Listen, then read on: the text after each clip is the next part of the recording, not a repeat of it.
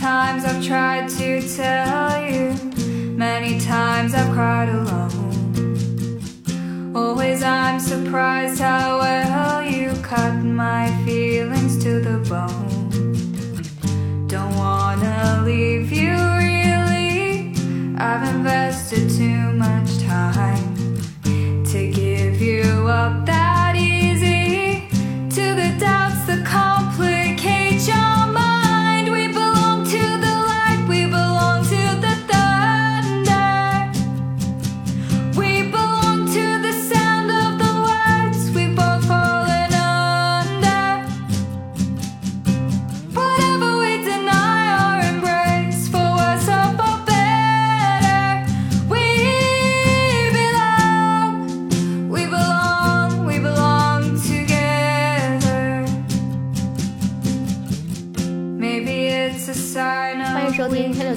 这里是老杨。这里又是一个 don't know 啊我们电台是就赶不上热点了。就是这期节目，其实 在儿童节之前我们想录，然后也写好大纲，然后也约他了，然后儿童节就没录上。你录七夕呗？嗯，但是我们这是儿童节主题呀、嗯，本来想录一期儿童节主关于儿童节的主题的内容，对，嗯，改一个热点，嗯这热点凉了吗？嗯，凉了。儿童节当天干啥去了？你心里没数吗？干干完那个事儿，我们回来不说录音吗？有人就是吃说吃撑了就跑了，谁说了？我没吃撑，我不承认。那天我被雨淋了，啊，你很多理由，反正你永远都有很多理由。对我跟我跟孩子，我跟咱们监制孩子被淋雨去了，怎么了？你牛逼，你牛，嗯，我有我有我总有说不完的 理由，你别叫尤娜了，你叫李纳德。我就李尤娜。儿童节，嗯，啊、你你你最后一一次过儿童节什么时候？你记得吗？我一直都在也啊，你说意真正意义上的儿童节吗？这是一个悲伤的故事。啊我小时候很喜欢吃零食，然后每到儿童节呢，我就特别希希望我妈能给我买一堆零食，嗯然后也会有很多家长在儿童节的时候去超市采给孩子采购嗯零食，然后我在高中好像是高二吧，啊的一个儿童节的晚上，我妈把一兜零食撇在了我面前，说：“我以后再也不去给你买零食了，太丢人了。”就是 以前好像是一个年轻的妈妈给孩子嗯买儿童节的零食，就还没那么违和。但是在那天的时候，我妈感觉是一个姥姥在给孩子买零食，就是他是整个超市里年纪最在选购零食里的大人年纪最大的，他就有点生气啊。那个就是我的儿童节的节，就有点儿 社死现场的意思。经历了社死，然后就掐断了我的儿童节。我记得我儿童节最后一次是初一的时候，嗯初一初中一年级学校组织要组织活动，去公园，然后还提前就买好了各种宝藏什么的，让你去挖什么的，我印象特别深刻。然后死人了是吗？那倒没有，啊，挖出来什么洗发水儿啊，不是就那个意思吧。反正就过完了，然后初二就再也没机会了，毕竟都已经成为共青团团员了，青年团了，就不过儿童节了。儿童节的由来，我们先说一说吧。儿童啊，儿童节啥是儿童儿童节的，我们先应该说先说儿童节的由来，因为我们以儿童节为算是一个这个节目的契机，虽然没有赶上热点吧啊，就吃屎赶不上热乎了嘛啊。前瞻性，啊二零二二年，二零二二年儿童节节目行不行？现在发了，嗯，好吧，好吧？嗯，假装的啊，然后 就儿童节，我们对吧？你要说说起由来，就不能这么欢乐了。对，嗯儿童节，儿童节是为了悼念一九四二年六月十日的利迪策惨案，就是和所有在战争中死难的儿童，反对虐杀和毒害儿童的一个节日。哦，就被官方呃世界官方就公认成为儿童节。那对六月十号怎么变成一号了？呃，就是得赶个头儿嘛，不是不能这么不能。其实它等于是二战时对，就是二战，然后二战时期，然后在捷克发生的就是所谓的利迪策是一个村子，然后当时呃纳粹屠杀了整个村子的呃大量的妇女和儿儿童童，所以就为了纪念他们，定了儿国际儿童节。这个全全程国际儿童节的好，就要开始主张儿童权利了，是吧？嗯对对对，然后是呃也算是然后我们接下来呢就要讨论一下，就呃这个事儿这么正的感觉。接下来我们就讨论一下儿童的到底什么是儿童？儿童嗯，你有没有想过这个问题？就是读书的孩子，嗯，儿童就是 什这难也，你这么这么难难难难难切呢？就是儿童，其实我们就是讨论这个词儿童的定义儿童的定义，儿童是算是一个社会性概念社会性概念，啊。也就是说是社会学范畴里面的词。对，它是呃，因为它并不是说从，比如说，我们可以说有，就是从生物学上的角度上来讲，妇女就是妇对女对对吧就是有婴儿期，它是跟婴儿期分开的，然后比如成年期什么，它是根据你生理结构，它并不是根据你生理结构所研发的一个定义，产生的一个嗯衍生的一个，不能说研发，应该是产衍生的这么一个，你可以说是研发，嗯嗯。嗯，需求嘛。对啊，然后西方的这种概念上来说的话，儿童的儿童这个概念的产生不到四百年，所以它其实算是一个新词儿。那四百年也不久啊，嗯，没多长时间。对，然后我们，哎，怎么能把这个这个事儿说的不严肃的，又又欢欢乐欢乐？如何说？因为我们今天讨论的话题可能稍微沉重一点。好好嗯好，嗯，你说吧。你这四百年是吗？你这个特别像像相声捧捧哏，就是嗯啊，这是啊四百年啊，也就是说清朝之前没儿童，对就没有这个概念对，一直都没有这个概念。就有一个很很有趣儿的一个算是知识点吧，嗯就是、呃，先是有野生动物保护协会，啊，后之后才产生，过了很久之后才产生了儿童保护。那也就是孩子不如野狗是吗？对，就是野生 野生动物的出现，其实要比孩子这个概概念的出现要更更更早更早一些。啊，也就是说不是孩子，儿童，儿童童儿童我们必须得把这个，就是因为比如说儿童啊、成年啊，因为我们今天就要讨论这个词的概念嗯嘛，所以就必须要把这个不能用孩子啊这些词儿来带，要不然大家嗯就更混淆、混淆了这个东西了。儿童这个概念是一个社会性的概念，对是吧对？它被提出来其实也不过四百年的时间，啊，对，对吧？对，好，那记住了，清朝之前没有儿童。嗯，好，你说的都对，嗯。然后，其实我们今天想聊这个事儿呢，一是因为最近一部特别火的剧，本来也是最算是之前特别火的剧，因为我们又没有赶上热点对，过了，啊，了。《东城梦魇》叫，然后一是《东城梦魇》，因为其实这就是我很喜欢这部剧，这部剧应该算是我今年看的，嗯，虽然已经年才过一半儿嘛，但是我觉得算是我今年看的最好的一部剧了。豆瓣评分也很高，嗯，非常高，非常高而且是后起的，完全是后起，嗯就是后越越来越高的一个评分，而且整到最后一集播出之后，一个非常大的一个好评。然后其次就是因为最近看了一本儿叫《童年消逝》的这么一本书，嗯，啊、所以才想把他们两个，就是他们俩放在一起，会让我产生很多想，就是一下子就勾连，对，勾连勾连在一起了。然后，所以我们今天就想通过这部书，首先这个书，然后包括这个剧，嗯然后一起聊一聊就是儿童这个概念童这个概念。嗯然后，因为首先 东城 你是没看是吗？我没看真不负责任。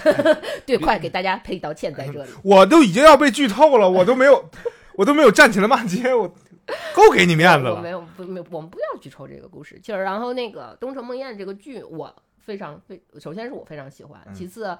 呃，不管是这个剧的本身，你看过这个剧，就大部分人的反馈来说，还是你看最后，比如因为他那个剧之后有主创的一些访谈嘛，嗯看一些主创的访谈，大部分都说这部剧其实是来描写关于悲伤的故事，嗯因为他首先就是那个绯闻演的那个就是女主角，嗯，她在里面就是梅尔嘛，叫这么，Jack slow fuck？然后她她在里面的这个女主角的她的儿子就是 Rose 对，出现了一些 就是那个算是青少年一些比较。算是普遍，或者是因为他也不太了解是一个什么缘由，嗯然后自杀，然后整个家里面都笼罩在这个悲伤下，支离破碎然后同时有一些支离破碎，也没有那么破碎吧。就是因为这个剧，我觉得好就好在它非常现实，就是它是一个难得近些年来，呃，整个基调都非常现实的一个嗯剧。因为我们它算是 我们先给它大概定定个义，如果它算它算是犯罪片，因为它是写一个警探，一个小镇的警探，嗯然后去调查一起这也因为它其实是几起案件，但是在开初始的时候，感觉是有相关的一个案件，就是这一系列案件嗯的这么一个故事。但是它算是这几就近些年来你看的所有的这种犯罪剧里面。最真实，实然后非常现实风格，就非常写实风格的这么一部剧，包括就是同时期有一个叫呃什么叫无罪之罪还是叫什么，嗯。其实是一个西班牙剧，就是他就所谓的那个什么看不见房客的那个编剧还是导演他做的那个剧，就是说无限反转，你知道西班牙剧嘛，就无限反转，无限反转那个剧我也看了，但是他就有 就是他因为他过于无限反转，有点魔幻了。就是不是魔幻，就是因为你看了，如果你不看这一类的剧的话，嗯乍一看你又会觉得哇，这很过瘾啊，这种无限反转的状态。但是实际上，你如果常就经常看这种这一类的类型剧的话，你会觉得。就这个套路非常明显，嗯就是你就是无无非就是一个套路接着一个套路，就是太太过了有点儿。但是《东城梦魇》就不会出现这个问题，它其实讲述的就是，呃，绯闻演的这个女主角，她儿子的这次自自杀，然后 整个家里面一直被呃无形无形的被这种悲伤所覆盖着，然后同时期，然后小镇发生。第从第一集开始，是小镇发生了一起一起就是少女就少少女被杀案，嗯。然后他通通过的调查这个少女被杀的案件，然后这是一个主主线嘛，嗯然后包括他之前也有一些案件，他觉得可能有所关联的一系列案件，然后他并案并案去调查，对并案去调查，然后最后把这些案件其实是应该说是两起案件，然后把他这两起案件给侦破了，嗯然后 就这么一个对这么一个故事嗯。但是在侦破的过程中，他也并没有说像是我们常规认认为的那种犯罪剧，它有很多，就比如说呃，她是因为是个女探员嘛，就是比如说。敏捷的身手，她也没有，她有一个非常符合她本身人设，因为她是一个呃中年，在里面有一个中就是中有中年，还稍微有点点偏老年，因为她在里面已经是外婆，已经是就是不是外婆，已经是奶奶了，就是已经有隔辈儿人了，这种在我们的概念里，所以她并没有说那么就是矫健的身手，然后没有那种神准的枪法，其实他就连打枪他都不太会打枪的那种状态，然后就是所谓的什么鹰的眼睛、豹的速度，都那些不是打枪的，对那些东西他他都没有，他完全就是说我作为一个警探，然后他基于就是破侦破这些案件，首先是我身为一个警探，我有一些经验，嗯，而且可能作为女性，我的就是观察比较细致，嗯然后并且他因为这件就是。这个案件有点儿触及，就跟他的悲，就是跟他之前的那个他儿子的死，然后嗯。互相有一些触，包括让他触及，然后所以他认真的去做这件事情了，嗯。然后他真的去，呃，就无论是想证明自己，还是摆脱这种悲伤，或者是他跟也同样失去孩子的母亲产生了共情嗯。来说，然后他用心的去破这个案子，然后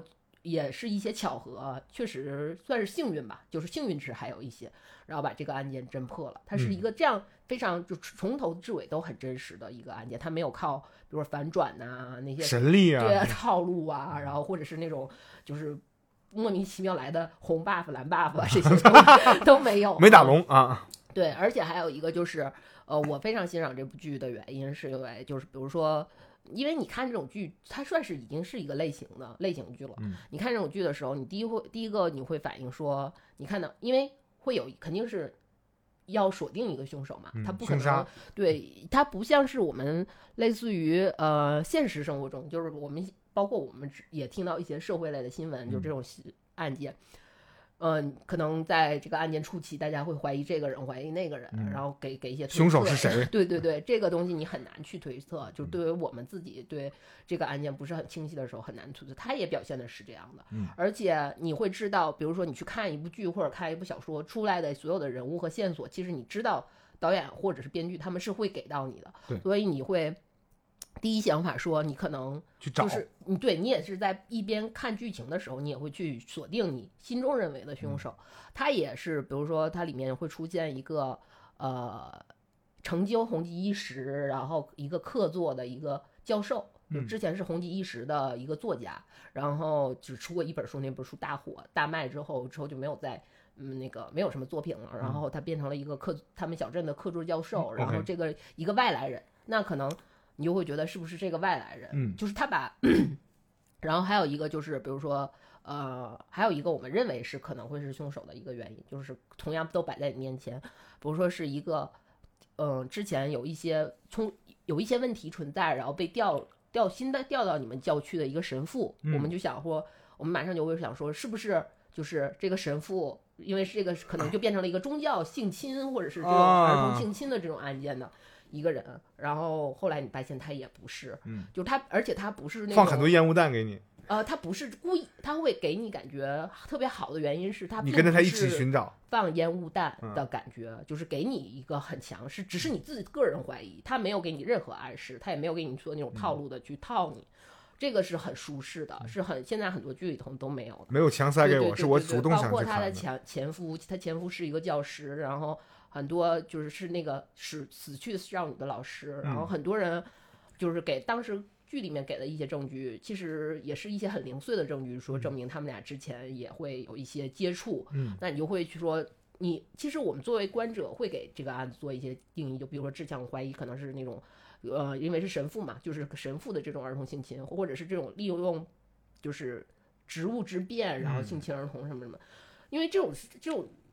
猎奇性的大量的社会新闻太多了，对，所以你就会不停的就去怀疑，然后后来发现也也并其实实际上它是非常自然的，就这个人犯罪什么什么的，就这些到最后。呃，我觉得要剧透最后的结果吧，可以剧透了，是吗？就是最后你会发现，他其实对于这个死去的少女啊，就之前的那个失踪少女案，他俩其实是两两个两个案件，嗯然后那个就真的是呃嗯，但是对真正以这条主线的，就这个是被杀的少女的这个，真的是只是一场意外，嗯虽然是一场意外，是大人和孩子之间的这些关系造成，就儿童之间的这些关系造成的一场意外。然后，而且他并没有在中之前给你故布一阵，给你很多套路，去让你觉得非常不舒服的那种。你看，就是有很多特别刻意。对，而且比如说现在有很多剧给你的感觉特别观者最后觉得不好的原因就是。嗯，就是要不然你就觉得，哇靠，这个编剧太没有逻辑了，这么多漏洞什么什么，就是你在你在觉得我是傻吗？要不然另一种就是，编剧就说，看吧，你这些傻子，就老子最聪明吧，没有猜到吧？就是他是那种炫技式的套路，但是又很刻意，让你非常不舒服。嗯这部剧完全没有，他只是交代所有的。给你非常直白的人物关系的交代，然后给你交代一些你真的包括他带入的一些你觉得是故布疑阵的，这因为他会需要一些镜头的增加剧情的冲突，嗯，他所增加这些剧情的冲突也是那种，就是你如果作为当事人，你也会被这些支离破碎的这些线索、这些表面的线索所所蒙蔽到。嗯但是你一旦真真真实的知道真相之后，就是这部剧所有的演员其实做的也很好，就是你真实的做，就是发现了这些事情之后，你一样会产生一样的情，就是那样的非常真实的情绪，嗯然后去理就对这件事情产生一个态度或者是反应或者是情绪也好，嗯我觉得这个是他做的特别好的地方啊。也就是说，这些良好的观看体验导致嗯它的高分儿。对，首先是我觉得，呃，观看体验是一方面，这个观看体验就是，嗯、不管是剧情的编排来好，也还有一个地方就是演员，就演员对这种现实的刻画，就他没有说想要跟你去，没有炫技，没有刻特别强硬的去强转折或者什么，或者是那种去渲染什么什么什么样的情绪，就是非常自然而然，然后。他也没有说给你调色调到 让你觉得脸上歪了，蒙了一。层那个什么滤镜什么那种也都没有，他就是很现实，就是那个年纪的人是什么样子，然后那个年纪就是你发生了那些事情会产生一个什么样的情绪，然后嗯做出什么决策？对对，你压抑到什么程度，你一旦爆发，你会爆发成什么样的？一旦是爆发之后，大家又是怎么去慢慢平和下来的？嗯他非常，他处理的都非常好，所以这是这部剧我觉得让我很喜欢的一个地方，嗯就是够现实，就是它真的是以现实为基础，然后也真是很真实的去演绎给你的。嗯然后这部剧跟我们今天聊的话题有什么关系呢？就是因为，呃，因为大家都说它是关于悲伤的故事，主要就是说女主那个女主就问绯闻演的这个女主，就是她怎么从她儿子的，首先是因为她。儿子自杀这个原因，她儿子之前她怀疑可能有可能会觉得他儿子可能有躁郁症，然后嗯。或者是就是因为他也从他孙，就他儿子当时留了一个孩子嘛，就是他的孙子，他就是也会对他孙子有一些关心，然后发就是破观察之后，我说也许是他儿子的躁郁症，也许是因为当时就是他在忙些什么，然后没有发现他儿子有什么情绪的波动，包缺少括了一些他儿子在 后来就是呃吸毒，成年就上没有成年，就是高中之后就吸毒啊嗯。什么的，然后交就交友不慎呐、嗯或者吸毒啊这些反常举动，他们并没有办法去制止他，或者是就没有办法理解他，或者嗯。是怎么怎么样的这样的一个，呃，就是他。然后就自这个自杀是很突然的一个、嗯。一个一个信息，然后他就没有办法去理解说他儿子真正自杀的原因，他们嗯。可能他们全家人都没有就是从这个自杀中能找到原因。他就是这个其实算是一个很悲，就是悲伤的一个源头。对啊、然后包括就是以因为这件事情酝酿到最后，然后把造成他家里面所有的人的一个。呃，所谓的分崩离析，其实也没有说 像别的狗血剧那么分崩离析那么严严重了，就是所谓的聚聚散散的、这种啊。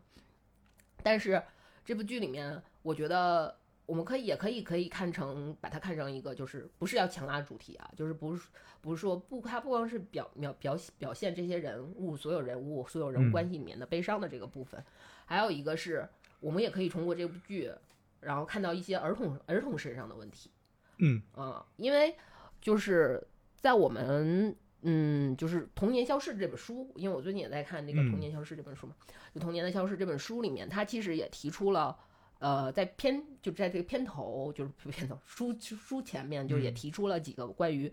呃儿童的一个问题。嗯然后就首先是他说成成人犯罪和儿童犯罪之间的这个区别正在慢慢缩小。然后第二个是童装和实用意义的消失，第三个是儿童儿童游戏，说一切可能的方式就是儿童游戏的一个一个消失。嗯然后当然他还提出了另一个就是。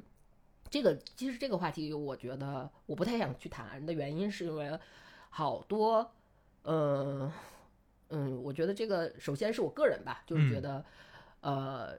太多人去谈这个问题，而且这个问题可能被说烂了。对，被说一是被说烂了，第二个是我觉得，呃，可能在因为他这本书的源头也是在于九几年那个就是电视在美国非常兴盛的兴盛时期，它它其实最后讨论的是电视这个整个这个与电视娱乐的这个东西对儿童的这个造成的影响。嗯，但是其实影射到我们现在的话呢，可能对，然后就是包括他，所以他第他其实提出的最早的这个问题是，就是儿对于儿童的这个性，就是呃性符号的这个这个这这一块儿，所以我们其实我不太想讨论就是儿童性符号的这一块儿。首先，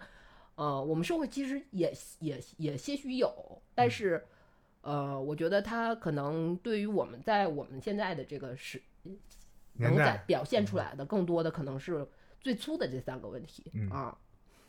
那我们今天就把话题都慢慢的锁定在这前面对三个问题上。对对对对，这三个问题上，就是首先说那个成人犯罪和儿童犯罪之间的正在缩小，因为这个其实呃，其嗯，就是我们其实每个社会社会的模型都会都去会慢慢趋于相同，我个人是这样这样觉得的。然后其实你看，比如说，因为今年新重新修订了那个刑法嘛，就是今年重新在今年新新修订的刑法，就是把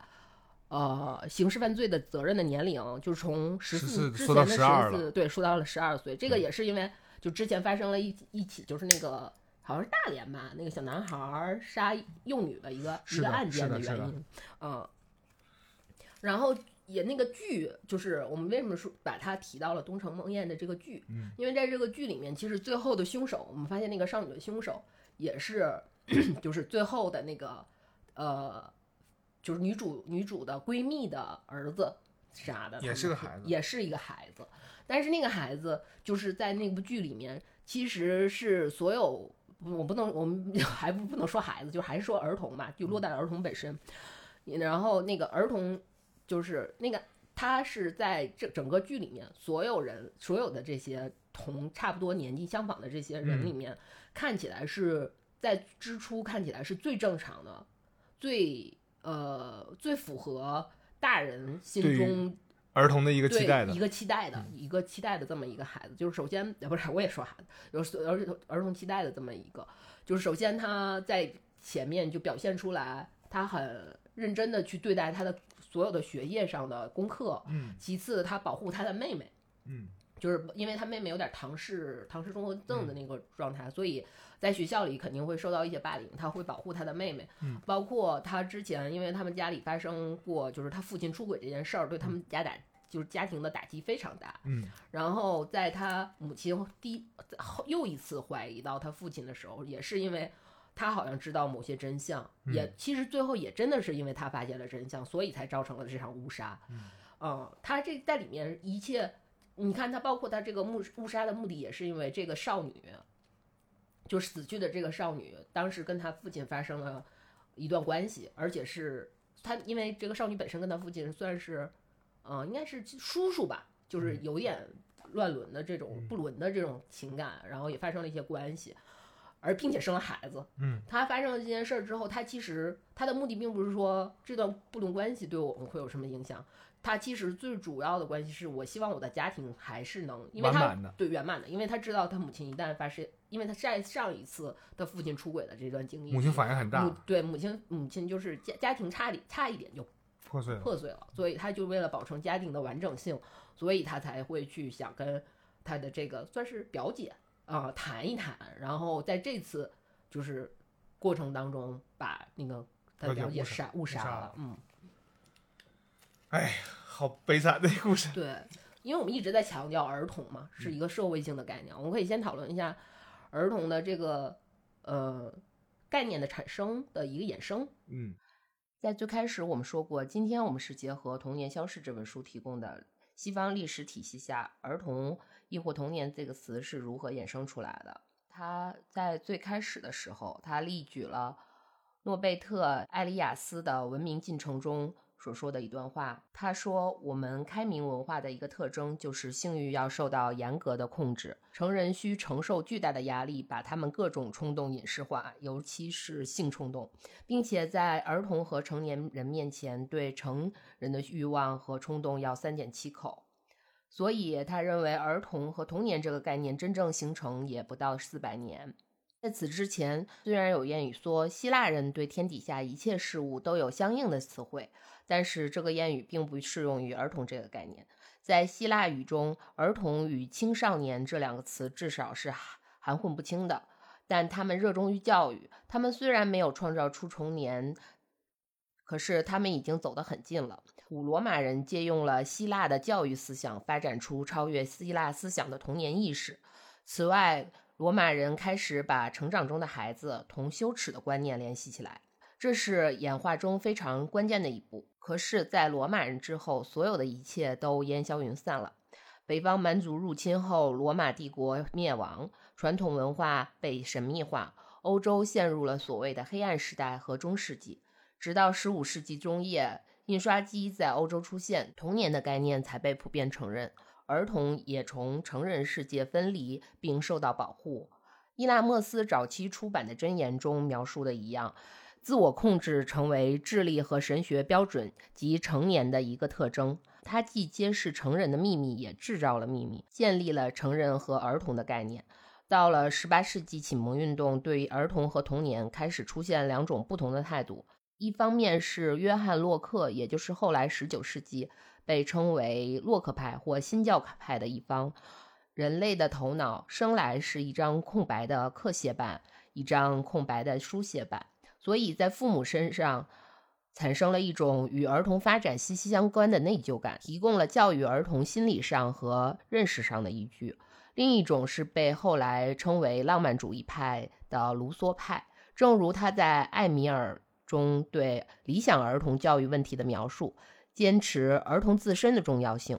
他们不是潜在的公民或商人。童年是人类最接近自然状态的人生阶段。总结来说，洛克认为儿童是未成型的成人，而卢梭描写的是童年的美德。在19世纪末，同时发表在1899年的弗洛伊德的《梦的解析》以及约翰·杜威的《学校与社会》，又把这两种态度进行了重新的组织和融合。弗洛伊德认为，儿童的头脑不是书写版，而更接近于自然状态，天性必须考虑在内，否则会造成永久的人格错乱。儿童和家长早期互相影响，决定儿童成为何种成人起决定性作用。通过理性的教育，头脑的热情可以得到控制，没有压抑和升华，文明不能实现。而杜威从哲学框架论证了儿童的需求必须根据孩子是什么，而不是将是什么来决定。加入我们认同童年真正的本能和需求，只需最全面的主张和成长。待到时机一到，成人生活的纪律和文化自然出现在成长起来的儿童身上。总结来说，儿童的自我和个性必须通过培养加以保存。其自我控制、延迟满足、逻辑思维能力必须被扩展，其生活的知识必须在成人的控制之下。同时，人们应该理解儿童发展有其自身的规律，天真、好奇、充满活力，这些都不应该被扼杀，否则可能失去成熟成年的危险。所以说，现在童年的范例也是现代成人的范例。当我们讨论我们希望孩子成为什么的时候，其实是在说我们自己是什么。我们甚至可以大言不惭地说，如果说现在西方文明中人们的移情和情感，即单纯的人性，有所成长的话，那么它始终是跟随童年的脚步一一起成长起来的。这也就是我们今天把这些拿出来和大家讨论，以及做这一期节目的一些初衷。但是实际上，其实呃，我自己因为我。在看这里面，它有一个提到了一个一八九零年儿童本性研究协会成立并处理的几个问题的时候，就是当因为我自己虽然没有孩子，呃，就是孩子，但是我会，因呃，在接触我朋友孩子的时候，也会产生这样的就是几个疑问，我可以把这几个疑问给大家就是呃说出来，然后大家一起思考一下 啊。首先是第一个是是否应含蓄的要求学生顺从。第二个是如何将正确的财产观念传达给儿童啊，建立财商是吧？嗯，稍稍微年长的儿童究竟应该有多少权威？嗯，然后第四个是坚严格坚持真实会阻碍儿童的想象力的发展吗？嗯嗯，这是一八九零年的时候提出来的，对，就是他当时他们建立了一个儿童本呃本性研究协会，然后他们建立这个协会之后就是。呃，就体以体现最先提出的这四个问题进行，可是这四个问题在今天也没有得到解决，没有。大家你看，现在有很多这种呃文艺作品和这种各种研讨也好，就还是围绕这几个问题，对吧？对。比如说孩子官迷的问题，要不然现在有很多财商教育去建建立这个东西，要不然还就是孩子要不要严格的去恪守这些东西，然后你必须要顺从我。你你主张什么我不听，要不然就是你刚才说的这个，严格要求他，限制他的天性，然后限制孩子的创造力。那创造力的东西又和什么相关？这个东西今天依然没有答案。因为最早儿童出现的概念，我们也说了是社会，是他儿童是一个社会性的一个一个衍生的一个词。实际上最早是以羞耻心为原则分分出来分离出来所谓的儿童和成年成年人，然后也就是。最早期，比如说，像是嗯，出现了一些，比如说类似于自我控制啊，然后包括一些礼仪呀，然后包括给成年人，因为最早在没有儿童概念这个形成的时候，那个整个的那种社会的体制，就是大家可以在公开场合无分年龄的去说。所有的事情，就包括我们现在不能说的词，或者一些对成人之间性的这些没有暗示了，都是明示了，就可以直接就宣宣诸于口。之后就是有儿童的概念之后，就相当于是把建立了一个成人的秘密，嗯，然后是对秘密范式，然后慢慢的去把这个成人的秘密去一点一点去给，无论是。教育从教育中渗透给儿童也好，还是让他去慢慢通过教育而慢慢自自我发掘，嗯，这个这个结果而好，变成了一个童就是儿童的教对于教育的这么一个，嗯，然后就也就分分出了这两大派嘛，最开始的最初初始的这两大派嘛，嗯，呃，然后我们就说回我们最早说的，就是呃，最早最开始说的那三个问题，嗯。就是我们刚才也说到了儿童犯罪和成人犯罪之间的区别在缩对小。缩小，就是整个因为《东城梦魇》这个片儿，哎呦，这样回是不是有点太生硬了。因为《东城梦魇》整整个这部剧的其实也是一个犯罪剧，嗯就在里面就是你会知道每个成年其实。它造成整个这个案件，或者是包括它所有案件的这些矛盾也好，嗯其实都是儿童和成人之间这个这个所谓的我们说的这个羞耻，就变成了成人的秘密的这件事儿，嗯变得越来越模糊，模糊了或者是根本这个界定已经开始虚被虚化了。嗯呃，因为我们之前我们建立教育就是为了说，在我们可控范围内或可控下，然后让他们去慢慢去接触，慢慢去怎样。但是实际上现在可能各种。呃，不像是《童年消失》里面说是因为是电视和这种电视娱乐的这个这个兴起而造成了他们对这个这个所有的知识的这么这么一下爆炸性的去了解。嗯，其实我们现在不不不可能电视都少，可能更多的是通过别的平台和别的媒介，互联网啊，对对对对，对？这些东西就更方便的去获取我们的知识，然后这个东西就边界就更模糊了啊！而且我这个东西是我们没有办法去对作为成年人去限制他们，嗯就是能够真正强制性的去限制的。我也看到过一些强制限定的一些条款不是条款，就条款是一方面，就是现实例子，但是实际上。呃，收效甚微，可能最后得到的结果也并不是很好。就比如最近大家都吐槽的这种各种 App 的这种青少年模式，嗯，就流于表面了，没有任何作用，这就是失败的例子。但是还在努力，但是现在结果就是不太好，依然不太好。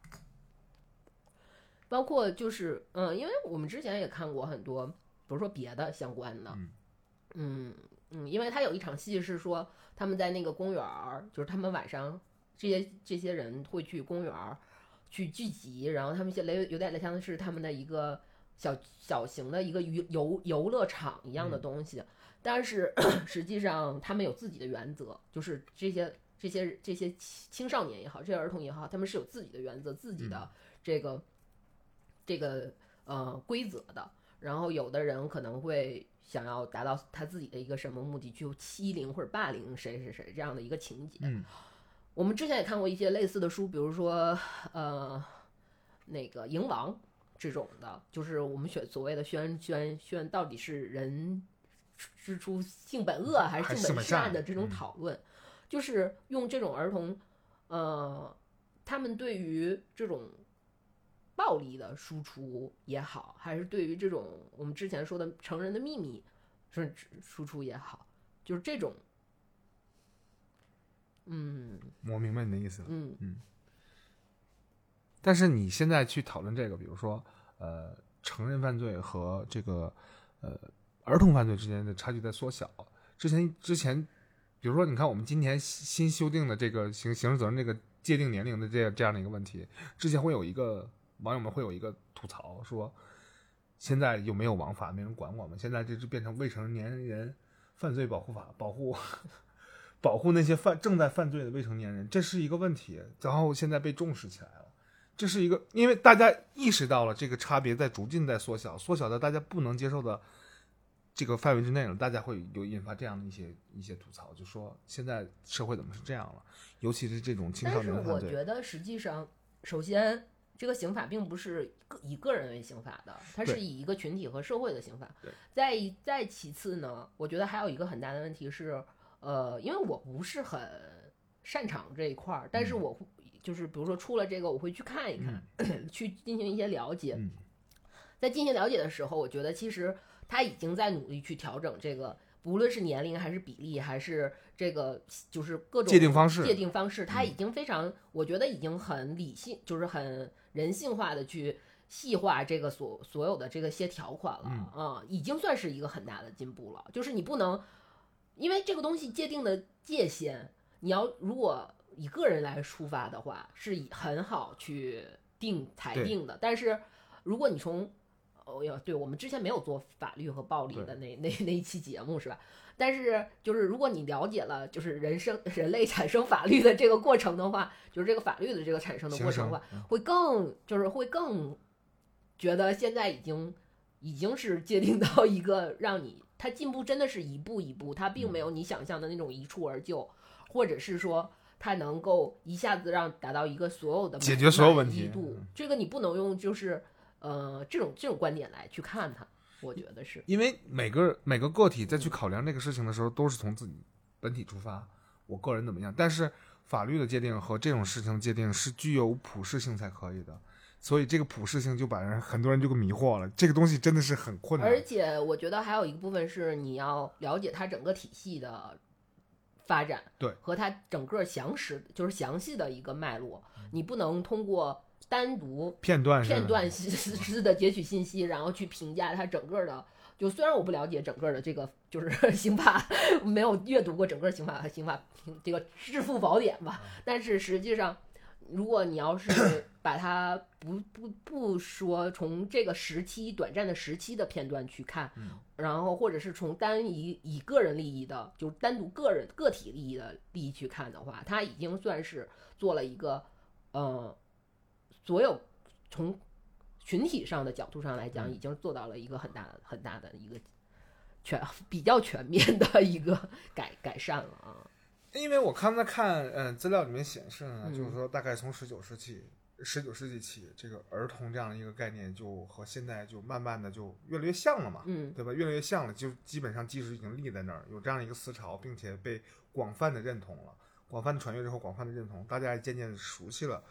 儿童这样一个概念，包括儿童它的界定方式，包括它的定义。呃，虽然出现了不同学派啊，但是大家都认同儿童这个概念，对不对？但是在今天来讲，当时提出的很多问题还没有被解决，嗯，还没有被彻底解决虽。然没有被彻底解决，但是儿童这个概念已经慢慢的流逝掉了。对，它是一个这样的一个结果。但是你现在去去想这个问题，就是儿童这个概念，它的所谓的一个边界，现在我们可能看好像是被现在科技科技发展，包括是社会发展变得越来越模糊了。大家还想回炉，重新再去把那种城墙树立起来。儿童就是儿童，儿童之外的儿童之外的事情，无论是从法律还是道德，被这个执政者和被整个社会人群所不不不能接受的，就一刀切掉。那这个切掉的这样的一个一个一个准则一个行为可能是不能变的，但是有一些从根部上的事情在瓦解，比如说儿童犯罪，比如说儿童之间他一他应该处理的一些问题，包括儿童到成年之间的过渡期，他是怎么过渡的？但这些问题，呃，我们到今天依然是没有看清楚，它是更模糊了还是更结实了？这个东西不好说。比如说你刚才提出的第二个问题，童装实用意义的消失，这个问题其实你今天再想一想，他当时说的说的这个问题并不过时，到今天依然是这样。对，这样，因为我们现在，因为因为我们说的是童装，而不是婴，就是不是婴婴幼儿儿、母婴用品，母母婴用品，因为母婴用品现在其实市场是非常成熟的，非常那什么的。它从生理上讲，它比如说就能满足它更舒适、更安全，是一个这样的概念。能健康成长。但是你现在打开，我们说到第二个问题，你现在打开淘宝界面之后，你去搜索童装，嗯我们看到的它很多审美，就是通过我们单纯通过审美，不从实用性来上来嗯讲，单纯从审美上来看的话，它其实更多的是，呃，可如果说是从说是文化上的趋同，都把它说高了，它可能是有一种，我觉得现在很多童装是一种对。呃，也不算是潮流上的趋同，而更多是对于成人成人化的趋同。嗯它以成人化的审美，或者是呃，或者我们看到的很多让我们觉得不太舒适的观感的原因，是嗯。它把童年以就是童装也变成了一种性符号的一种出现，这个是让我非常可能我有点顽固啊，有点有点固化，但是这个会让我觉得非常不适。啊。那童装这个东西一开始出现，它的肯定是先有呃儿童这个童装的概念童装的出现是什么什么一个概念？童装出现其实也是一个比较有趣的一个发展，嗯因为儿童的这个概念的形成，其实更多就是它的一个不能说形成吧，是它更成熟的一个嗯时期是什么时期呢？正好就算是中产阶级家庭一个完一个形非常完整的形成的一个时期，才嗯出现了童装这样一个品类。童把儿童呃把儿童这个扎实了之后，出出现了童装这个品类。那么童装这个品类是怎么出现的呢？就是它变成了一种，嗯，应该算是呃。就是变成了一个某一阶段象征性的成的一种描述，就是他们会把多余的钱，就是因为中产阶级多中产阶阶级有有财家庭富积累有财富积累了，然后他们把多余的钱使能够使他们的孩子被当成一种炫耀性消费的对象。哦，对你其实也这么说起来就也很莫名其妙嘛。我觉得就是他会，呃，就是它的形成虽然有一些莫名其妙，但是也被官方认广泛认同了。对也被广泛的认同了，然后就出现了童装，然后再从童装就演 演化成了现在这个样子。因为，那你这样说的话，我就觉得就把儿童当成动物了其实，你这么 啊，你不能这么说，这不对啊。嗯，但但是现在木已成舟嘛，就是嗯童装这个东西已经很多年了，对，在咱们出生之前很多很多年就已经有了，呃，对吧？对这是已经既既定的事实。我们现在回头去探讨这个问题，到今天而言，今天所谓的童装，比如说你去呃呃 Zara，可能有 Zara Man、Zara Women 是吧？还还有那个 Zara Kid，他给卖那些小童装。你今天再去看这些童装的时候，和当年那个童装的定义和概念是一样的了吗？也不是一样的了，就是已经完全不同了吗。你是社会发展造成的，还是说这个东西变歪了，它没意义了它变得失去意义了。啊？炫炫耀不了了。不是不是炫耀不了，因为它起头是这么一个起头，嗯但是实际上它会它发展它形成了一个品类之后，是它其实是有它品类的意义的。虽然就是其实很多很多事物发展的起头其实都挺都非常莫名其妙，不只是童装这个单单独的品类，明白明白。但是它发展到一定程，它已经形成了之后，它会有它这个品类的一个意义。嗯，但是现在这个意义也变得就是慢慢的已经变得模糊了，和哦，这这种现象都很嗯很常见，嗯比如说领带的出现，嗯那东西有人说是商人不成功 就成人上吊用的，到今天就变成了商务商务礼仪的一种标配。嗯这个东西谁没有人再去追求当年是怎么样的了，但今天它是一个什么样的东西？但是我觉得它其实，呃，我们所谓的最最从生理生理生理方向来讲的话，所谓的舒适安全，就是舒适更舒适更安全这个东西，我们如果抛出除外的话，就是童装它，我觉得我们其实应该更讨论的是说，我觉得，呃，童装是不是不应该成为一个成人越成趋于成人化和一个审美，就是或者审美潮流的这种趋同化的一个东西呢？因为是这样，所有因为你一旦出现这个东西，它并不是说会让这个童装这个品类消失。这个东西其实我们，呃，因为它的起源也让人莫名其妙，所以我们并不是很关心。但是它出现的这个方向是说，首先它会也，我个人认为它会造成一些，比如说安全性的问题。因为嗯比如说现在趋于潮流化之后，它所采用的面料，或者是它所采用的这个是 是问题。是安全性的问题。其次，它趋于一些潮流化的东西，它会出现一些潮流的符号。这些潮流的符号到底是不是符合儿童能理解的审美在，或者是他一旦理解了这个所谓的潮，因为很多潮流性的元素的就是符号的东西，它其实是跟性啊、跟暴力啊这些东西挂钩的。那我们要不要让这个孩童儿童在这个时期就理解理理解这个元素的符号呢？也就是说，过早的向他们渗透这些信息，过早的向他们渗透这些信息，还有的就是这种是文化性的，就是我们成人的成人的审美的一个一个方向，就是我们认为小女孩要穿裙子，然后这个裙子有多长多短，然后这个这个所谓的这些蕾蕾丝啊，或者这个透明的东西，然后会不会就是让他们过早的去因为这个原因而接触了所谓的成人的秘密这件事情呢？所以现在我们的做法是什么呢？儿童统一穿校服。不不不，我们还是其实还是觉得应该，这个就回到了我们之前的那个问题，就是过多的限制会不会影响到他们的想象力嘛？嗯，这个咱们先不探讨，嗯我们先只只说童装这个问题。呃，我我就只说一个直观的一个例子。嗯呃，我现在看到可能会有那种，比如说淘宝店也好，或者实体店也好，它有那种童装的模特的展示嘛，对，因为它必须得外化出来给你们看这产产品什么样嘛，这很正常，正常的商业行为。但是我只能评价一句，这什么玩意儿？嗯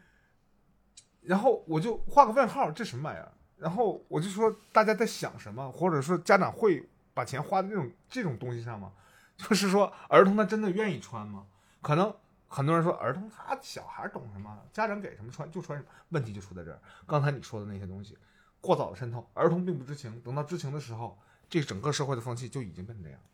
就已经趋趋同了嘛。就就都嗯就已经那样了，所以这就出问问题就出现了。那它最开始的意义呢？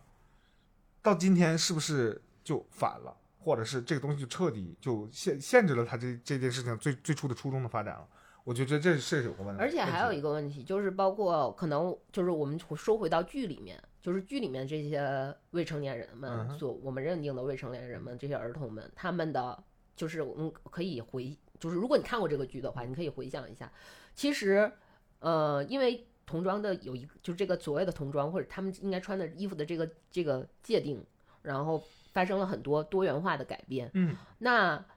会造成一个问题，并不是说，比如说那些我们刚才说的那些问题，还有一个问题就是，他们会形成根据个人的审美或者跟穿着这些东西，因为是文化的一个一个一个，就会变成了一个圈，嗯一个圈一个一个的圈层，嗯然后包括变变成了一个一个团体或者是一个一个群体，嗯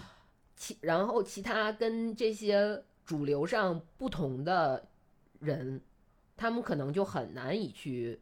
就是统一，是因为出现了一个成人成人化的审美的趋同嘛，对所以他们一旦被这个带走。带带动了之后，可能我们就会对异己类就会排排他，就出现排他性。因为在那个剧里面，就是比如说有唐氏唐氏综合症的那个她闺蜜的女儿，她可能就是会比较乖，然后可会会就是梳的，就是梳很很正常的发型，然后穿一些比较那个孩那个那个年纪孩子穿的衣服什么的。嗯但是他可能在学校里面，就是除了他因为有身体上有一些问题之外，就是跟大家一同在装束装束上，其实你也能明显感觉到，所有的孩子的他是不是受欢迎的那那一类里面的，嗯，而且你也能看到，比如说未成年，就是所谓的未成年人追求过早的去暴露一些性性特征的衣服的时候，然后这个东西，因为他们也是有感情需求。我们的我们是不是 我们是不是能接受他们感情需求？我们这些，因为我们今天不谈这一趴，所以我们放在一边。但他也有他的需求，那他有这个需求，但是他不去在那个年纪去展，如果他不去能去能有一个所谓的展示，因为那个是他认为最直接的手段去表达他的需求的手段了。嗯，那他可能如果他是正常一个他应该有的装束的话，他会跟那些能表达出自己需求的人的圈，是不是他就不能融入到那个 那那个群体里面？其实有很多这样的问题。哎，你说这个东西，嗯我突然想起一个好玩的事儿。前两天我在抖音里面看，呃，看视频，然后会发现一个好玩的事儿，就因为大家知道，呃，日本的学生在学校里面是必须要穿校服的，嗯无论怎么样，你必须要穿制服，这是规定的，你不能违反这个规定。然后呢，他们就看这个小姐姐是几年级，她校服裙的长短是根据每个人身材不一样，嗯但是她基本上是一样，比如过膝怎么怎么着。不看长长短，然后他就说：“哎，小姐姐，小姐姐，你几年级了？”然后就就问那个小问那个小女生，要看她的那个校服那个裙子卷几层卷几，层，卷一层，哎，不卷的可能一年级卷一卷，哎，就好很好玩。但是我知道，呃，在泰国就大学生就从一年级到四年级，那大一到大四，他的制服裙子是不一样的，是越来越短的，嗯不用卷，人家发的越来越短。那但是人家大学生无所谓，成年了。那如果是你是个孩子的话呢，他没有其他的渠道来展示自己的性特征，然后裙子短就代表越来越性感，而且有吸他引力了。到底对他这个所谓的展示到底是正确的还是不正确的？这展示的对象到底是正确和不正确的，由谁来判断呢？没有人来判断，因为它是一个广播式的，在学校里，它是广播式的，它可能向同性散发信号，也有可能向异异性或者是自己的长辈、老师、教员向他们散发一些性信息和讯号。这个东西，你在学校里谁能看呢？谁能看得到？比如说你的孩子，你觉得在家里挺乖，到外边去什么样，那不一样了。你知道吗？他他的衣服会变成什么样？那有的时候可能会穿着一件衣服。那小孩儿啊，小孩儿十二三小孩儿去混夜店的也都有，那又是谁来管呢？那他穿什么衣服呢？是穿穿校服吗？那这个衣服谁来界定呢？你穿童装去吗？那童装的意义是什么？拷问，灵魂拷问。就所以他提出那个问题，就让我现在就觉得这个问题提的真他妈好。童装是但是没有办法童装是什么？啊，现在我看童装就是提前让你体验一把成年人的规则，可能就变成这个意思，就就是小号版嘛，嗯，对吧？你现在看有很多亲子装，对不对？小孩穿上了特别帅，家长穿上也不违和，奇怪了，孩子，我们不说孩子，说儿童，你儿童几岁？七岁，OK，你多大？你今年三十二，你俩穿的东西，谁看都不违和。你说是母子情深，我觉得这事儿有问题，是有很大问题的。你是在装嫩，还是说他在装老？这是什么问题？那好，我现在可能有刻板印象，说孩子就应该有孩子的样子，儿童就应该有儿童的样子，成人就应该有成人的样子，中间是一道壁垒，永远不可打破。那我这样说的话，可能又不近人情。那说我和孩子一块一样怎么了？但是这个标准谁来界定？现在没有人界定这个事情。整个现在你看到的童装的样子就是现在这个样子，你不满我不满，但是没有人，没有人说满不满跟谁有关系。这个事情就变成了家长做不了主，孩子做不了主，然后呢，生产者也做不了主，因为市场有需求。那你说这个事儿冤有头，冤有冤没有头，债没有主了，这事儿现在就真的变得没意义了。就现在的情况就是这么个情况，就就是。大家面对的情况，面对这个事情的时候，没有人想着去解决，或者你想解决不知道找谁，或者大家一起想解决这个事情也商量不出来一个子午卯酉来，所以这个事情就被大家一直按到现在，也并没有解决。你可以吐槽校服丑，你可以吐槽成年人衣服装嫩，然后穿一个那种那种东西就，就我现在感觉就是传递出来的这种文化的信号就会变成了，一是年龄错位。二是给孩子造成，甭甭管是孩子，可能是还有现在的成年人性别错错位错乱。你别说他是男是女，是不男不女，这个这个东西是不是一小部分人他们的追求？但我不管。但是所有人都接受这个吗？都要被强行接受这个吗？这是个问题。就比如说，我之前在呃网上特别流行把自己的孩子当成产品推出去，比如说我的孩子很漂亮，给他开一号。这孩子浓妆艳抹，穿的就对，跟鸡一样。我觉得这个太过分了。我说，你孩子学还没上呢吧？就现在有五岁吗？差不多，穿的跟鸡一样。你觉得这合适吗？甭管你觉得合适，但是我觉得可能不太合适。这就是我对于童装这个概念一个一个一个疑问。所以，童装这个问题，我们今天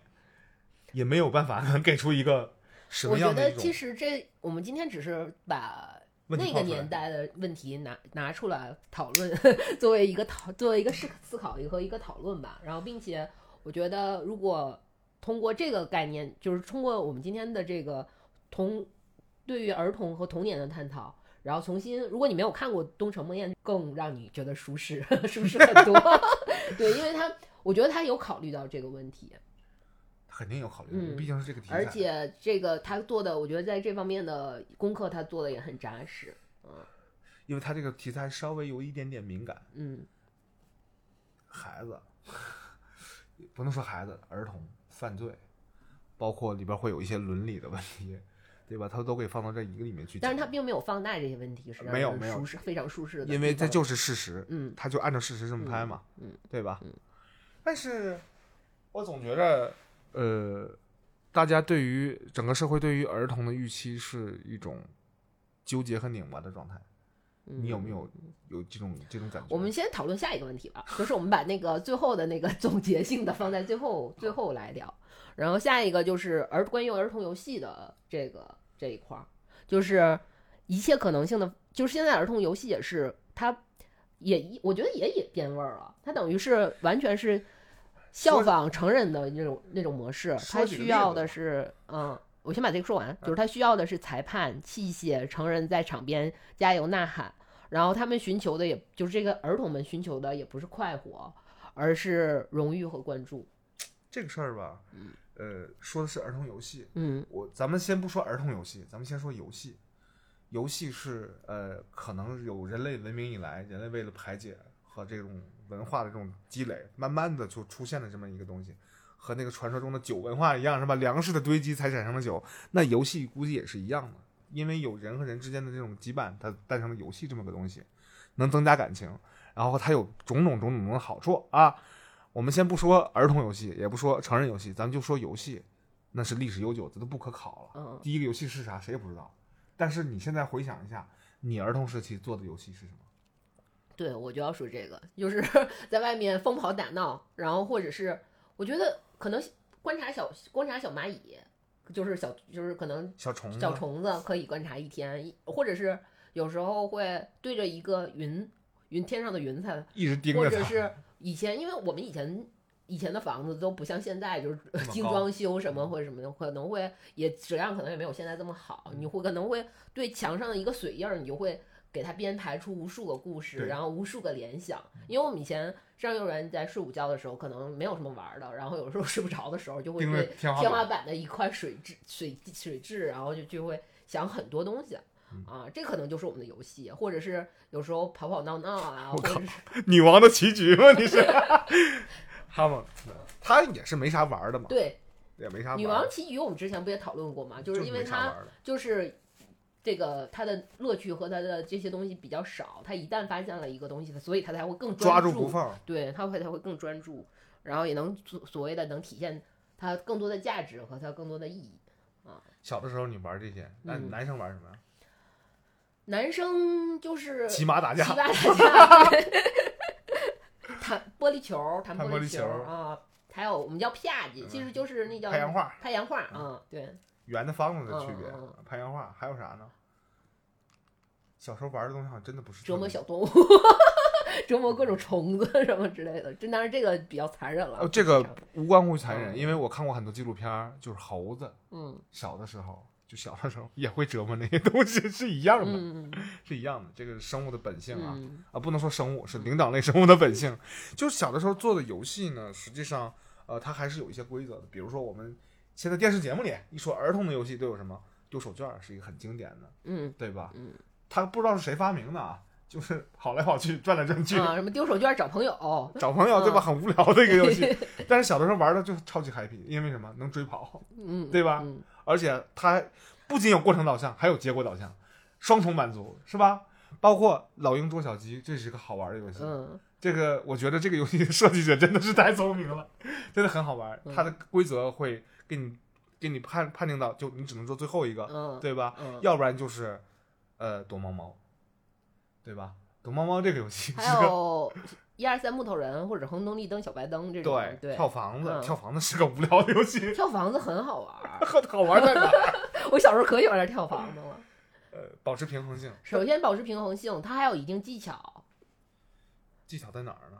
它有很多技巧啊，就是你除了保持平衡性，就是你抓取口袋啊和你画格儿什么的，你要根据每个人的弹跳力的，就是你跟你同同行参参与者的弹跳力画格儿的大小，这个其实是讲讲究讲究一些谋略的。这怎么还？啊，是吧？嗯因为你要评估自己伙伴的实力，对对吧？对，以后进以后下副本打团战的时候，你心里面就有个数。这个其实呃，嗯我不知道他这个游戏发明者是谁，可能就是一些乡野孩子就嗯，追跑打闹，后来慢慢就约定俗成一个规则。其实你说起来，这些都真的都是有一些它游戏的本身的目的和可玩性的。对比如说像我说的找朋友，你觉得特别无聊，但它其实是教你一些成人的礼仪。对，就是你要握握手，然后敬个礼，问问好啊什么的，这个是提前向你渗透一些一，些礼仪的做法。然后包括比如说你刚才说的老鹰捉小鸡，嗯就它有规则性的一部分，还有一部分它有一些人和人之间的协作的部分，嗯就是你要。首先，它有一些，比如说你往哪个方向跑，你怎么去躲避，这个是你个人身体协调性和你所谓的那个反应能力反应能力的问题。还有一个就是打头的那个人，就做当母鸡的那个人，护着那个人，你也要对他有产生一定了解，就他会不会真的去保护你，因为嗯会出现这个问题。哎，我小时候怎么这么小的人把人想这么差？就是我当时我就会觉得，就是我要，就是他会，他跟我的关系如何，他会怎样保护我，他到底会不会，其实是有对游戏结果有一定导向的。对。然后你会考虑这些问题，包括你对这个他对你的保护程度和抓的人的这个判断，他的行为行为逻辑是一个什么样的？你要采取怎样的方策略策略嗯去躲避，或者你作为抓的人，你要怎么样去骗过前面的人，然后去抓后面的人？他会他是一个什么行为模式？这些其实都，如果你想把这个游戏玩好，你都是要去考虑的。包括我们小时候还有跳绳、踢毽子、皮筋儿嗯，这一类的东西。就是它除了是一个身体协调性的问题，还有一个就是你要如何去，包括你学习的时候，其实它是有一个学习的过程，它学习的过程是一实际上是你观察的过程。对，你要看那些做得好的人，他们是如何去协调的他们的身体，用哪个地用哪个部位发力。因为现在我们可能做一些体育运锻炼的时候，我们可以在网上找大量的视频，嗯大量的教程，他会告诉你哪个地方发力，去锻炼你哪个部分。嗯，但是在我们小的时候去玩这些游戏的时候，是没有人告诉你，就观察和说实践。你只能通过观察和实践去知道它是一个什么频率，用哪个部位发力，然后你怎样去做得更好，是这样的一个过程。小的时候玩的其实没有多少东西，挺多东西的了，这么一说，嗯，扣和泥，对，就是你我们以前黄黄泥嘛，就和黄黄泥、拍响什么的这些，这也是就你要怎么去调调整泥和水的比例，然后去去什么地方选择什么样的胶泥，是挖下水管道的胶泥好，还是沙子堆底下的胶泥好？这个东西都是场地都是有有所 选取的，呃，包括我个人小时候。就比较比较奇怪了，我的很多游戏啊拉树根儿啊，放放嗯放在鞋垫儿底下，对对对对对有吃策略嘛，对对对对对让它变得更结实，嗯纤维变得更粗。那是不是最早的盘串儿的一个？嗯，其实盘串儿也是一种游戏对也是一种但是只不过呃小的时候嗯孩子玩的游戏可能。儿童游戏可能会交互性更强，嗯要求群体协作、群体作战，嗯也不完全是，也分个人性的。有吗？有啊，比如说呢，比如说，像你收集瓶盖儿，辐射捡垃圾是吧？对，就是会收集一些奇奇怪怪的东西，啊然后把发亮的，玻璃球，对对对对，对玻璃什么的嗯，铁丝儿、钉子，但是有一些东西是有点危险的。我跟你说个好玩的事儿，嗯小的时候我们喜欢捡东西嘛，孩子，然后 我就我们家邻居捡了个啥玩意儿呢？捡了个，就大人在看的时候，在胡同口胡同的终点，看着他就往墙上摔，吧嗒咔嗒，吧嗒咔嗒，然后一看是他从一个地方挖出来的手榴弹。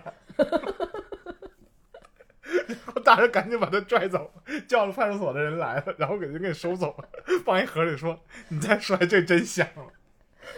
就就有点危险。那个时候就、这个是历史遗留问题，会有的时候这个内战的时候和那个抗日战争的时候，就留在埋在某处的 手榴弹，还有雷管这种东西。嗯虽然大家也在挖，也在去排查这些东西，但是有的总有挖不尽的时候，嗯孩子可能会玩一些比较稍微那么有一点点，对，哎，手榴弹为什么是稍微危险？很危险，就是那种木柄的手榴弹，就一拽就真的响了，它还在那摔呢，就是这样的东西。但比如说像我小时候有个亲身经历，就和孩子做游戏没深浅，然后孩子就可能他比我大两岁，然后玩玻璃球，你知道吗？把我给骗了，我很生气，然后我就回家问妈，咱们家劈柴用的斧子呢？我妈说后边呢，然后拿着把人手剁了。这划伤了，那没有没有没有造成真正实实实质性的天器质性病变伤害，就是那，但是教育我之后知道，哦，这东西是危险的，我不能拿它对于小朋友，就其实 儿童游戏 剁但手，但是实际上，我们还可以回忆一下，我们其实小时候玩的很多儿童游戏，它其实更多的是一种重复性，对，重复性更强。是的，啊，除除我们刚才说的一些，可能把重复性的东西给忽略掉了。其实我们很多玩的小时候的东很多东西是重复性更强，包括比如说玩，就是我们小时候的玩具类的东西也嗯是，就是一些，比如说我看摸鱼叔说他买了一些之前我们小时候对对对那些，它是一个重复性很强，然后不管它的目的是让你锻炼身体协调协调能力还是怎么样的，它它更多的是单可能现在看起来会单调，然后重复性更强，恶意拖长游戏时间。对这样的一个游戏。嗯 但是那个时候就会有很多专一的人，比如嗯说我看过一个日剧叫《一命通关小子》，他就爱玩铁板阵那个游戏，那个游戏很难，但是他在小的时候爱玩，他就有一种气，有一种信仰，就是说我一定要把这件事做到极致。嗯 然后虽然他很重复，他很无聊，他一遍一遍、嗯一天一天、一遍一遍的就去做这样重复的一个事情。到后来，虽然他可能生活很失败，但是他成长之后，他那种气，他那样那样的一种呃，怎么说呢？就是他的一种品质吧，嗯会被大家所认同了。就是他那种那种坚持坚持，嗯因为那个坚持真的是变态的坚持，嗯，就就不见得这件事情有什么意义，但是这个坚持是可贵的。坚持真的是太可贵了。嗯这个世界缺缺少坚持，可能坚持是不是从孩子开始教教起呢？对，因为小朋友就是这个就涉及到了我们最最初说的所谓的延迟满足和即时满足的问题。然后这个也是，其实这个事儿如果说深了的话，就是所谓的文明社会的形成，也是能也是等于是人在能认可延迟满足之后才会形成文明的。嗯，嗯，就炒股票放长线的那种。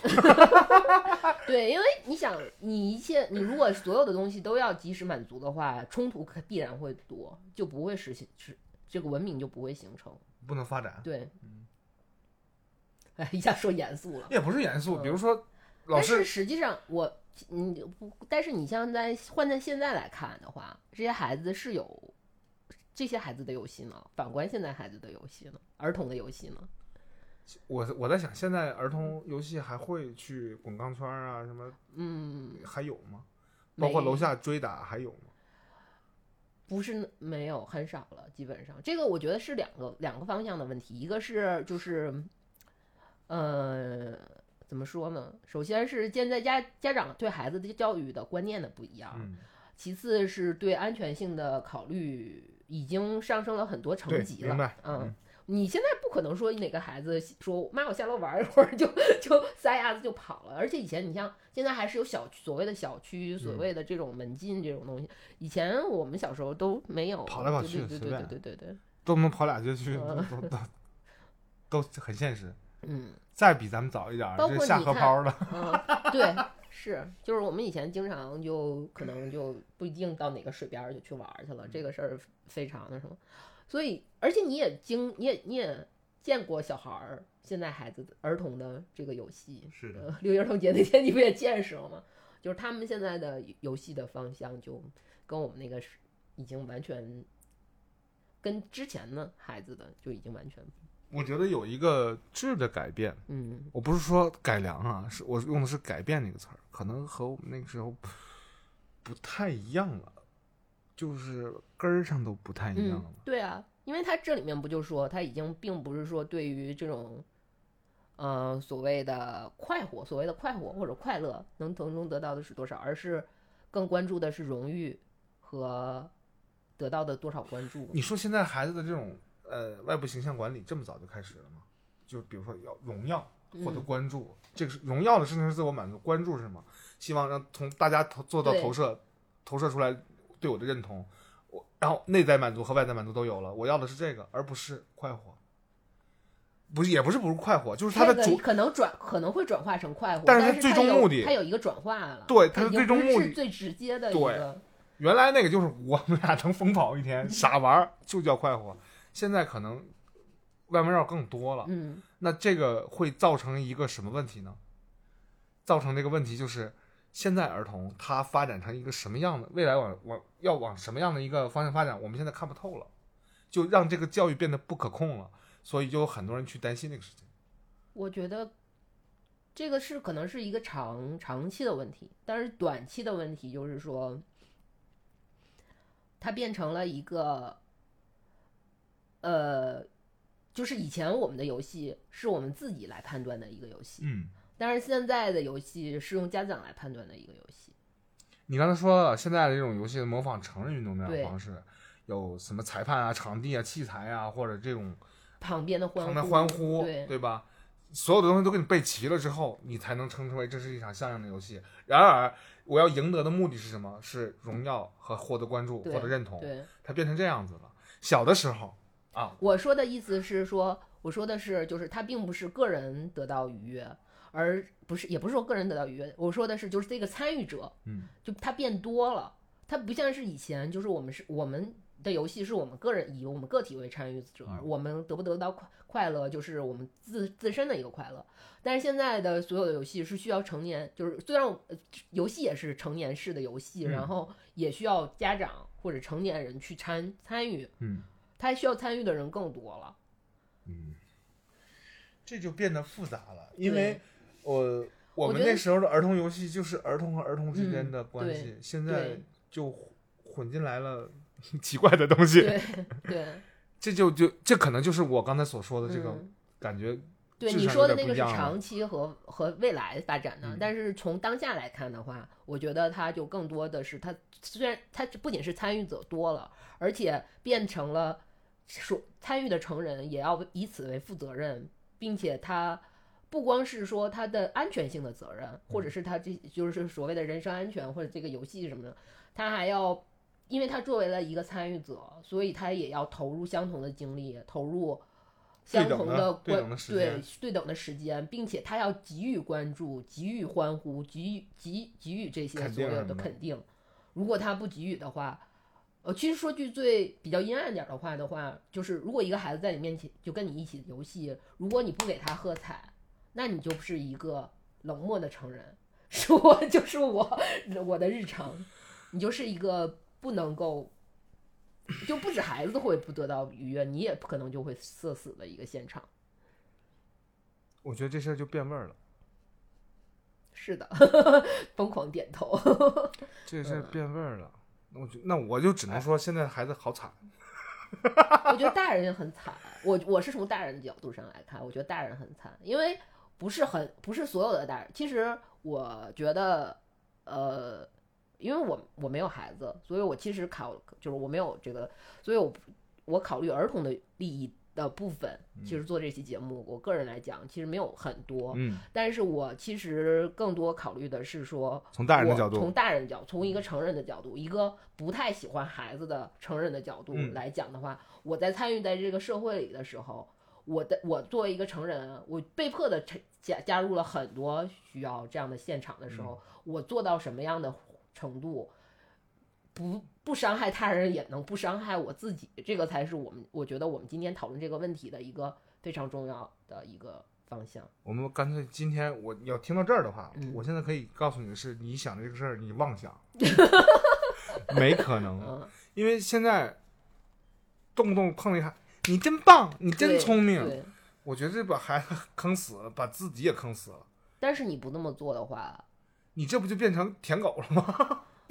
但是这是社交成人的社交礼仪啊。成人的社交礼仪好，自己玩自己，但现在也是一个群体性和一个个个个一个个体性的问题。每一个个体，我相信他们都不愿意这样做，因为都很遭罪，每个人都明白，是不是？心理遭罪，身体遭罪。不，只是有成人遭罪，还儿童其实并没有遭罪，因为这个事儿，因为你作为一个成人，其实你对这件事情有清明确的目的和清醒的理解，是，但是儿童在长期在这样的环境下，他可能认为这件事情就已经变得合理和常态了。就应该是这样的。对，如果你不给予认可，他可能认为这场游戏就已经没有意义，毫无意义对，那也就是说，呃，我的天哪！就比如说啊，培养孩子兴趣的时候，可能要做很多游戏或者尝试很多东西啊，然后你也在观察他，这试错嘛，很正常是吧？嗯比如说孩子，你那天我们不就讨论了这个培养孩子兴趣和试错之间的你你去拉拉小提琴吧，啊啊啊，真好，宝贝真棒，再打个鼓吧，咚咚咚咚咚，然后打成那个样子，说嗯真好。那然后呢？我想问，然后呢？怎么办呀？你那该到你做选择，你是成年人，你带他去的呀，那你怎么选择呢？买 花钱，不是，世界那么大，你总看不完，这是每个人都必须要知道的真理。我认为一然后最个孩子，后就是没钱了，买不了，就这样吧，玩家里头买过的吧。孩子从小，我估计他可能他认为就世界只有本我，就世界只有我，只有我，我看到没有我没有想不到的，就就就这样一个状态。但是他也必须要明白，世界是无限的，他自己这一生不可能完全体验到。嗯，然后，那他什么时间能够意识到这个问题呢？是五岁、十岁、十五岁，还是十八岁？儿童他总是一味的去模仿成人这样的一个，他认为世界都是能掌控在自己手里的。那我觉得这就有点遭罪了。儿童的这个游戏到今天来讲，如果是这样的一个状态的话，因为我也没有孩子，我身边接触的这个儿童也都是身边同事啊、朋友啊、同学啊他们的孩子，然后他们跟我说，对于孩子教育的问题的时候，会也会双标嘛，就是对于溺爱和让他成长来讲，比如说给他设计一些游戏规则和这个这这种礼仪也好，那种种的一切，他们觉得他自己说的也不算。嗯我给你举个例子，你最好的朋友，嗯在朋友圈里面晒了个东西，告诉你给我转发、点赞、集赞，你干不干？干啊，干。嗯那十个人让你干，你干不干？我没有那么多 我不最好的朋友。你没有，有的是人有，嗯，对吧？是不是？我庆幸这一点。是不是？这样说吧，就是比如说，我有个最好的朋友，他对这种行为也是嗤之以鼻。但是，一旦有一天这个事情关于关系到可能他孩子的某一些某些教育问题马上王定泽，哎呀妈，真香啊！他就发给了我，然后他也会说，我之前对此次虽然嗤之以鼻，但是你给我转一下，嗯嗯，但是再过五年之后，你赶紧转，废话是什么以鼻什么鼻？这样的，就是这样的一个发展过程。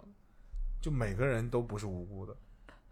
甚至于说是他可以无辜，但是就环境就造造就了他这样。那你这么说的话，孩子无辜，家长无辜，然后社会无辜，那请问，那这冤冤有头债有主啊，实际上这个事儿是这样的，就是在儿童，就是从单纯从《儿童消逝》这本书上来说的话，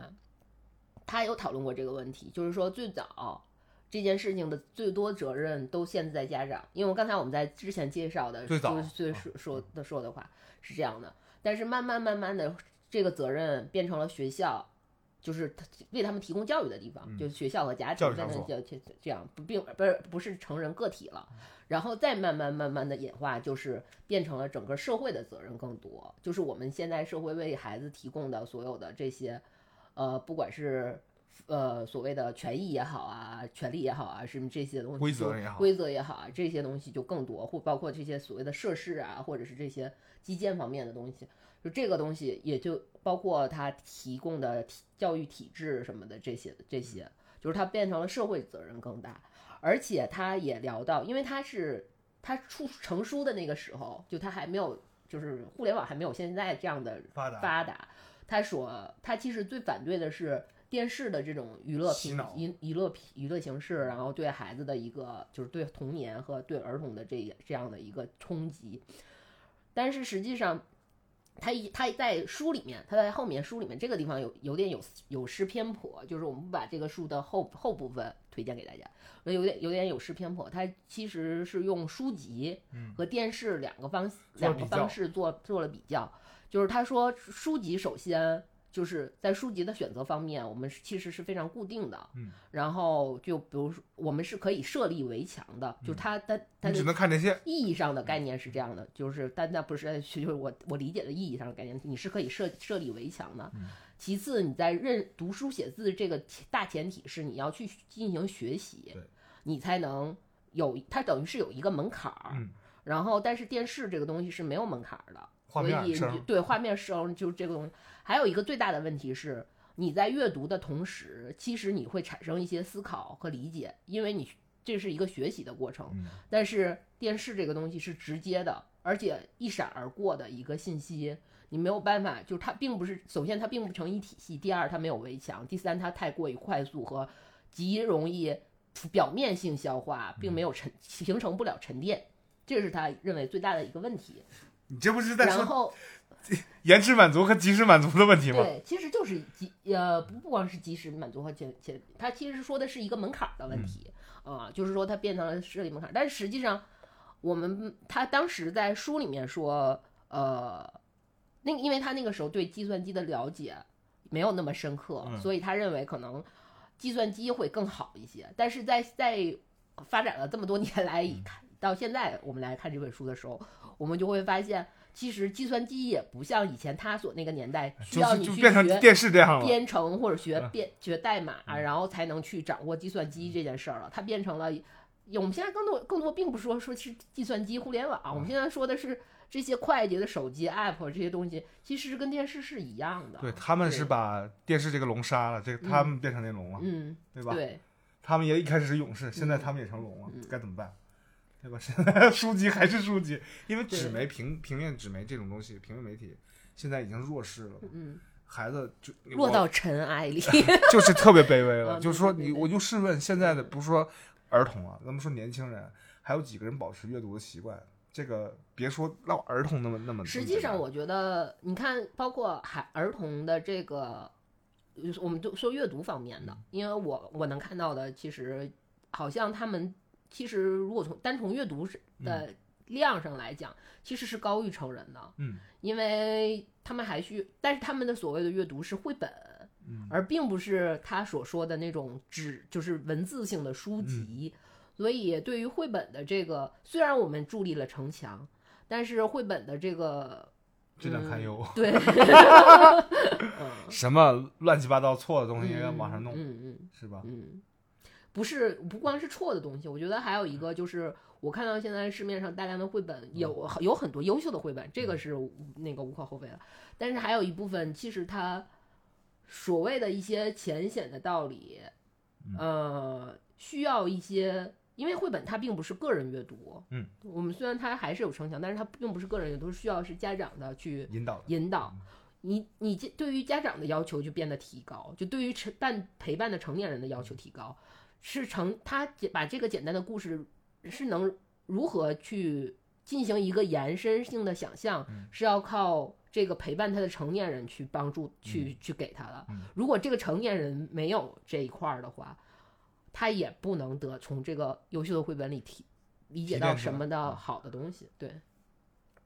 我们其实从你看一九八几年的时候就是这样的一些疑问，到现在一九零八年，啊一一九零八年我看到了，还是一八零九年，呃一八九零年，啊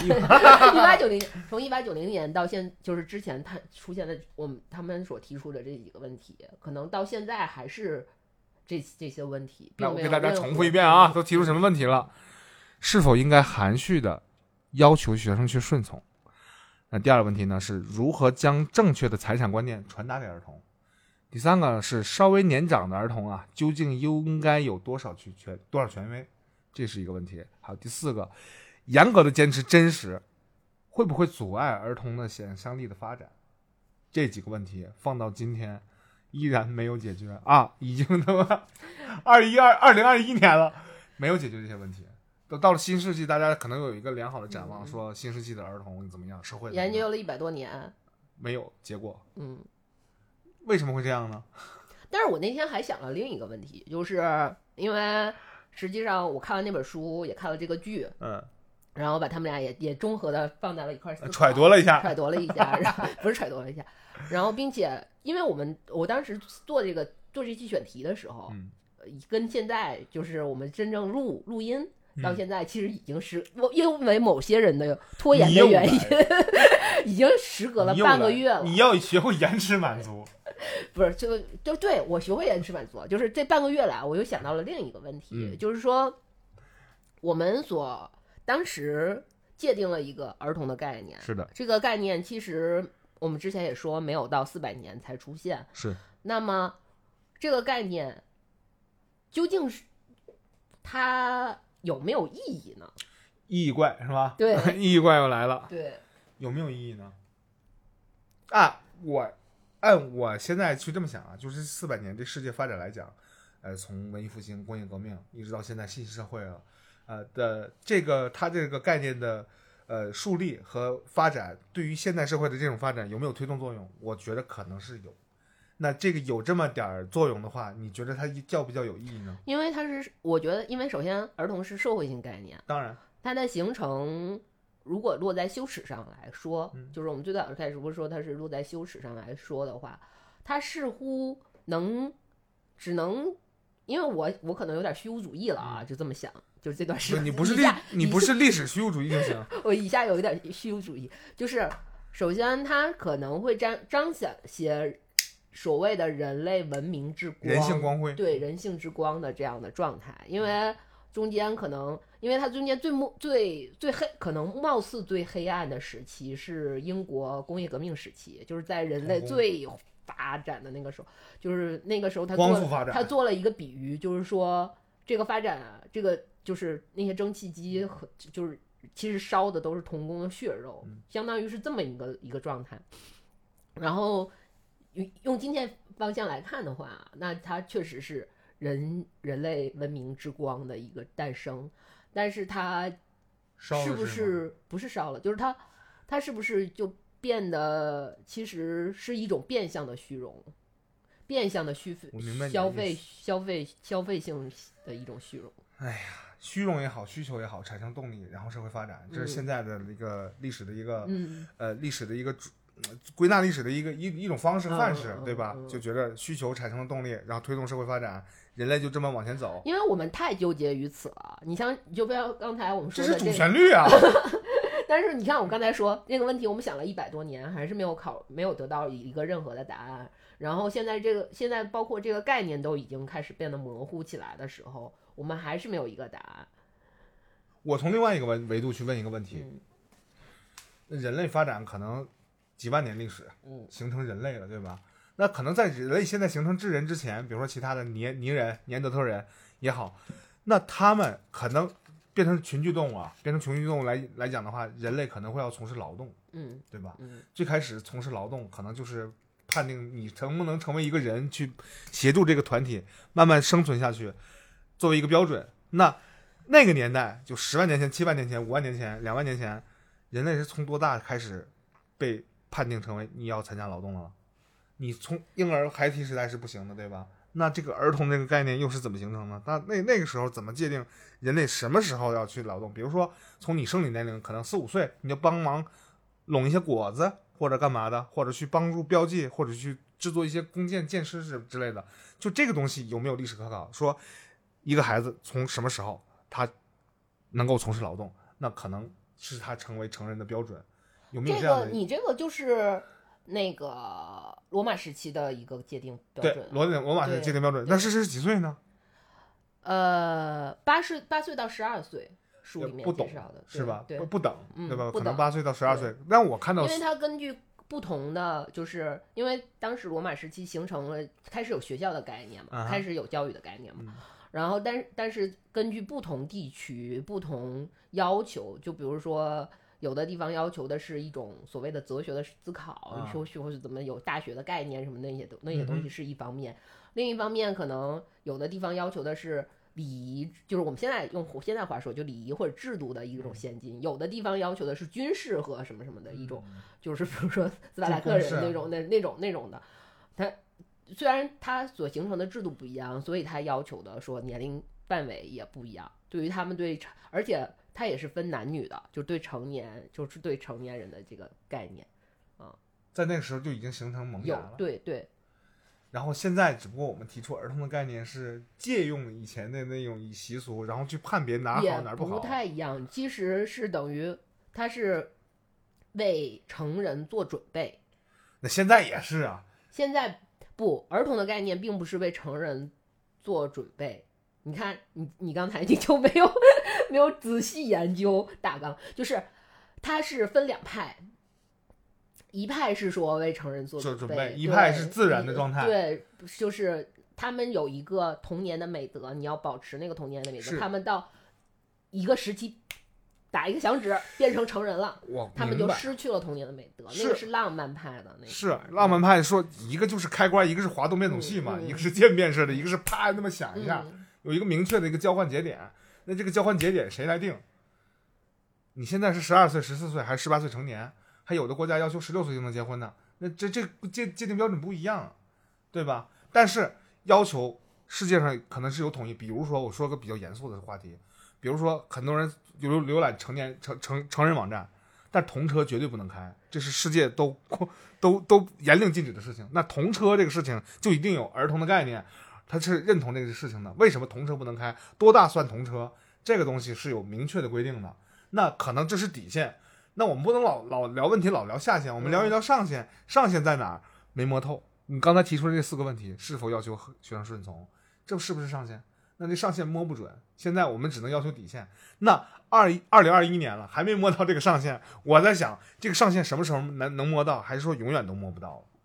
还是说摸不摸上限这个问题没有什么意义？我觉得摸摸不到上限的问题，并不是在于，就是以你这个嗯角度上来讲的话，摸摸到上限这个问题一直摸不到的原因，不不只是因为这些客观的客观的问题，嗯还有一个部分是因为，比如说文化发展的不同，嗯文化发展的速度不同，嗯然后所以这个冲它的反反反噬冲击嗯就不一样，所以你摸不到上限，因为它不是说我们永远的文明都停留在这个程度上，我们的文明是起起落落，起起落落，或者是一直在起来、起来、起来，所以你又没有办法去够到那个天花板，你没有办法固固定一个模型，你只有固定了模型，你才能摸到那个上限，是不是这样？所以说上限不存在。对，那好，我们今天的话题就是上限不存在。他结束了。那因为一八九零年的时候，他认为我是西方人类之光文明的代表，我都提出儿童的概念了，我们要研究这个事儿，他就就试图他要代表人类去摸那个上限，到今天依然没摸到，还是说你说的那个情况，比如说发文化发展的这种不服不一样，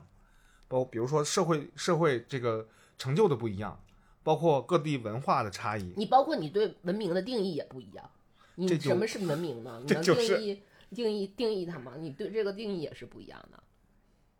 可能说现在的时间时间尺度不大，嗯可能按照几万年去定义，可能未来 可能就人。类没了。嗯你，可能最后的你那个这是虚无主义，因为这个这个就是呃，嗯你时间尺度不够还是不够，你可能就我觉得这个这期的结尾就可以说，我累了，毁灭吧。呃，你可以这么随便说，但孩子绝对不能这么说。嗯，好吧。一个儿童，因为你知道，其实我们讨论这么多，实际上还是希望这个东西是发展的，并且我们希望他们变得更好。那当然啊，嗯不可能让它变得越来越差。那这样是不是更积极一点，比毁灭了好多？我是自私一点，还是自私一点，说这个老年生活能幸福一些。因为我就觉得，我从小对于儿童的概念呢是一直模糊不清的。但有几个明显的一个一个杠杠啊，比如说，老师说你现在是少年先锋队的队员，我是少先队，那少年指的是什么？它有一个明确的规定，说你到了什么时候，比如说你小学毕业那一刻，你退队了，你变成了普通群众。然后呢，如果说你进步一些的话，你成为 团共青哎团员，共青青年团，青年是指什么？到二十八岁，对吧？二十八岁之后，你不担任团干部，你就继续下课。你可能十八岁，你争取入了党，你更先进了，对吧？你就踏入成年人的世界了。然后成，因为我国共产党是不接受十八岁以下的孩子们就入党的，对吧？然后你成年了，然后你能做出选择了，你就跟少年、青年就没没啥关系了，你就变成了一个社会的中坚力量。然后，因为现在可能，因为前两天儿童节的时候，我看到一个文章说，这个医学的去概念去判断你是不是儿童。所谓儿童，它指的是你生理结构生理结构的，那个是很明确的。那个是明确的，嗯是因为你人类发展都差不多嘛，嗯，然后你的生理结构虽然在那个时候，虽然在医学的角度上来讲的话，其实对于这个界定也是越来越往前提，对每个每每每隔一段时间就会往前提几个月啊。然后后来就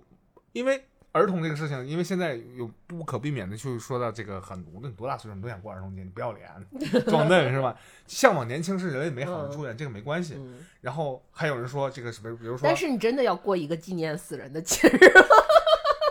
还有人说这个，有人就关注一个问题，那我现在三十多岁，我叫中年了吗？然后说你不不，现在联合国卫生组织现在公布的是中年是被拉长了。被拉长拉到六十五岁嗯，六十五岁以后叫老年。我说啊，我记得小的时候看那个，能永远都赶赶不上老年的步伐，所以你不用担忧。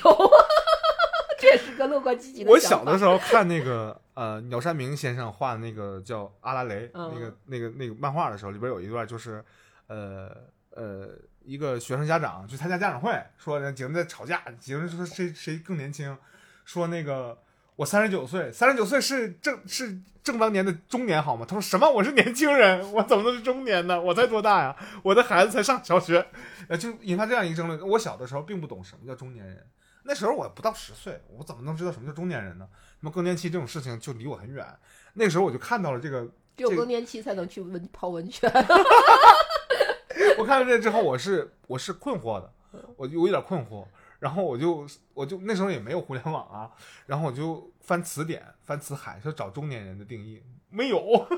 没找着。后来可能就呃外界的信息给我越来越多，大概让我知道什么叫中年。他只不过是为了呃方便区分这些年纪，以嗯年纪区分这些人人类的圈层，这这人群去界定这个东西，去设立一个定义。然后但但是我到今天就在做这期节目之前，我都不知道儿童是一个什么定义。我只知道很多地区都会说，哎呀，有儿童这么个概念。大家一说儿童读物，因为你书、书店里面会写儿童读物，对吧？儿童绘本，对吧？儿童动漫，呃，也也还有成人向的动漫，这是又又区分开的。那所以，我今天知道儿童这个概念，它实际上是一个还没被所有人都摸到上限这样的一个概念。那这个。呃，也就很多朋友们听到这个也很高兴，说那儿童的概念我是不是还没有脱离？但这个东西因因为脱离了，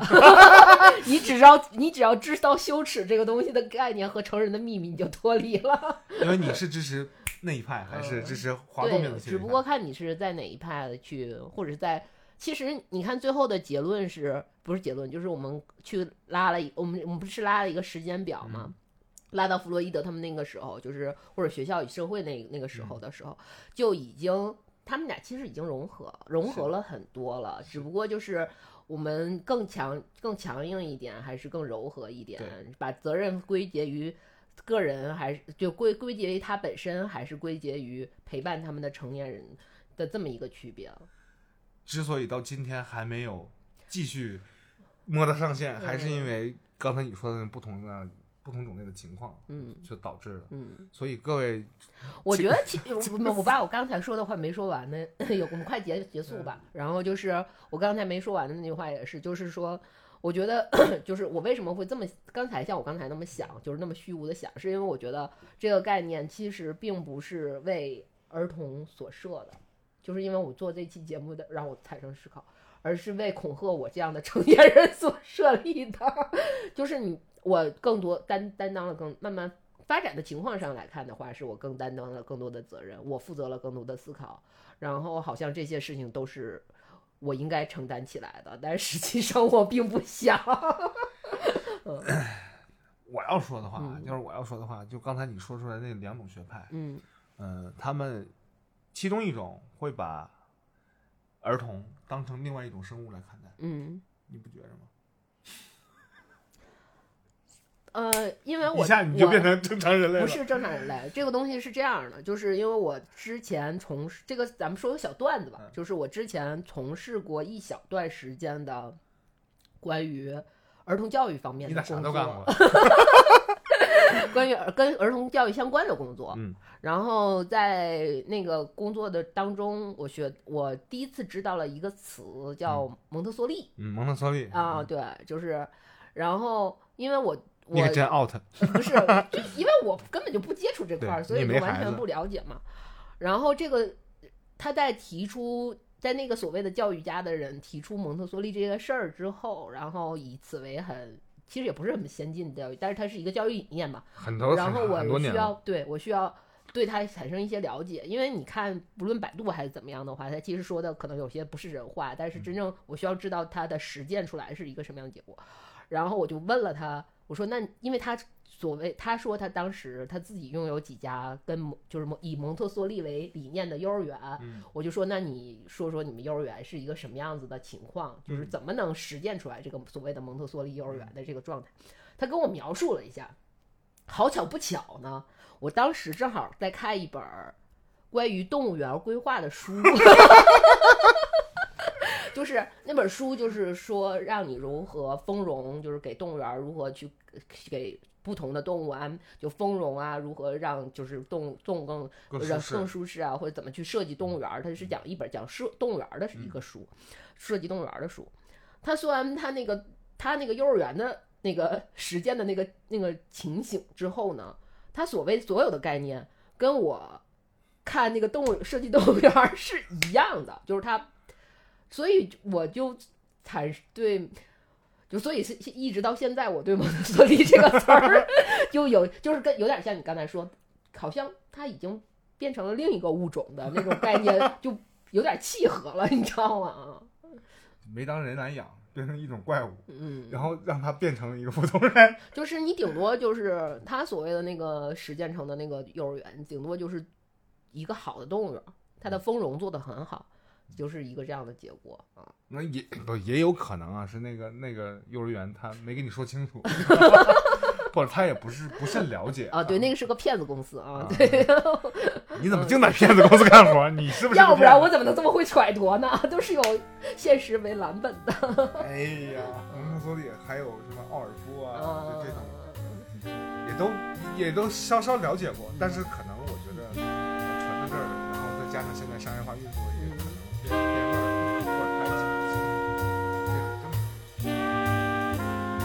别别对蒙特梭利这个事儿产生质疑，这个你不配，嗯，对，不配，对不起，这个必须说清楚这个。道歉，道歉。嗯，道歉，我刚才都说对不起了，对不起，六一儿童节真欢乐。虽然六一儿六一儿童节这个事儿，那起源呢其实是一个挺悲惨的一个事情。然后东京人他其实讲的也是一个很悲惨的故事，但是总是把这些悲伤和悲惨的事情落在儿童身上，就听起来总是让人觉得有点怪怪的。因为我们天然的认为儿童应该快活快乐，然后恣意的生长，长成啥样子非鱼，安知鱼之乐也。啊，好，我们结束了这期节目，毁灭吧！我累了。感谢收听黑的电台，这里是老杨，这里是没说出什么的尤娜。好了，这期就到这吧，嗯拜拜总也蹭不上热点啊。